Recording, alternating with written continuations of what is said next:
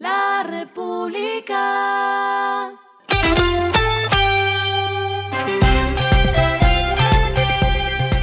Al final de la jornada, esto es lo que debes saber sobre el comportamiento de los negocios, las finanzas y la economía. Las movidas de hoy fueron.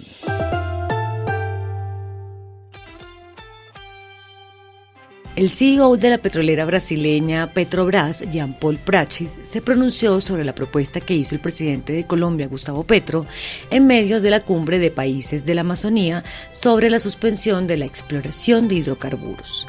El ejecutivo hizo un comentario a través de su cuenta en Twitter explicando que hoy existen en Colombia 381 contratos activos de exploración y producción de petróleo y citó al profesor Hernando Zuleta de los Andes, quien dijo que dejar de producir petróleo significaría una reducción de 40% de las exportaciones colombianas y una contracción de 3,5% del PIB del país.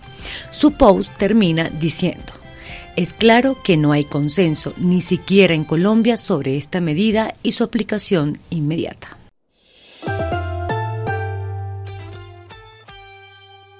Las super sociedades declaró como controlante de Ultraer e inversiones Emma Shaw al empresario William Shaw y lo sancionó con una multa por no revelar esta condición. Billy Escobar Pérez, superintendente de sociedades, indicó que la revelación de la situación de control y o grupo empresarial es de interés público, por cuanto existe un riesgo para las diferentes personas que interactúan con las empresas cuando no se conoce la identidad del verdadero controlante y las sociedades vinculadas.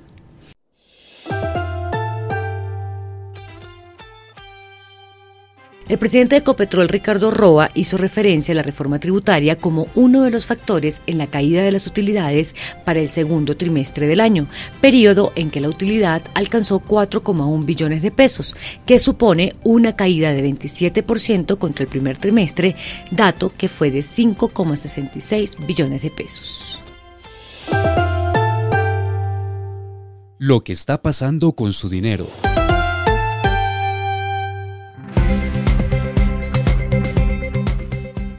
Scotiabank Colpatria anunció que desde el pasado primero de agosto bajó su tasa de interés para créditos relacionados con la compra de vivienda de interés social en pesos, pasando de 17,7% efectivo anual a 14,3% efectivo anual, una disminución de 340 puntos básicos. También rebajó hasta un 20% los cobros por avalúo y estudios de títulos en las solicitudes crediticias para compra de BIS.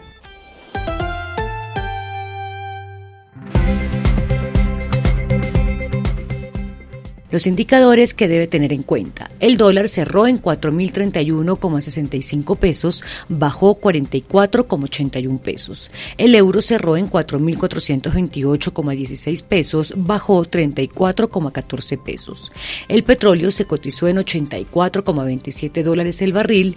La carga de café se vende a 1.341.000 pesos y en la bolsa se cotiza a 1,92 dólares. Lo clave en el día.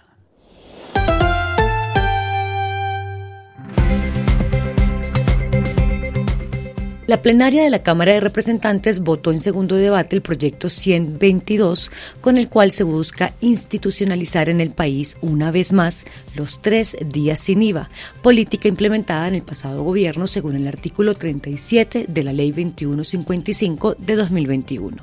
El proyecto, que fue una iniciativa del Centro Democrático para apoyar al sector empresarial, fue aprobado en segundo debate con 93 votos a favor y 34 en contra. El proyecto no con el apoyo del pacto histórico. Y la ñapa de hoy es la desfavorabilidad del presidente Gustavo Petro a un año de su posesión en el cargo.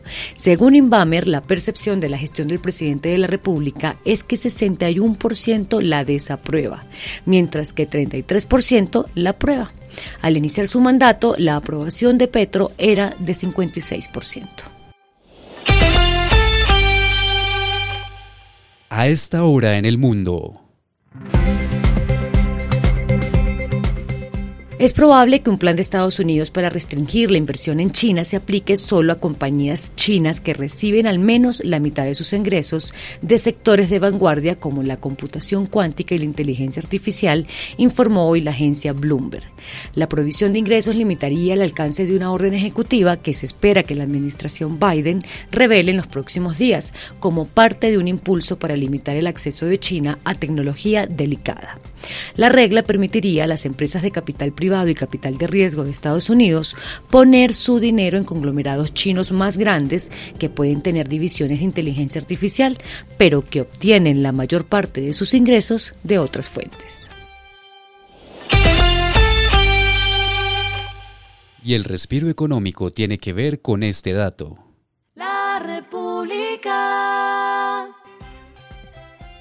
El chef Francisco Paco Ruano llegará a Colombia el 16 de agosto con el objetivo de tomarse Leo, el restaurante de la chef colombiana Leonor Espinosa, para convertirlo en su restaurante Alcalde, considerado el restaurante número 54 entre los mejores del mundo. Lo mejor de su carta llegará a los comensales locales gracias a las manos del chef mexicano Paco. La República. Y finalizamos con el editorial de mañana, cuadrar cifras estatales a costa del consumidor. Es necesario estabilizar el fondo de precios de los combustibles al mismo tiempo que subir la gasolina y próximamente la CPM. El lío es que las dos acciones van en sentido contrario. Esto fue Regresando a casa con Vanessa Pérez.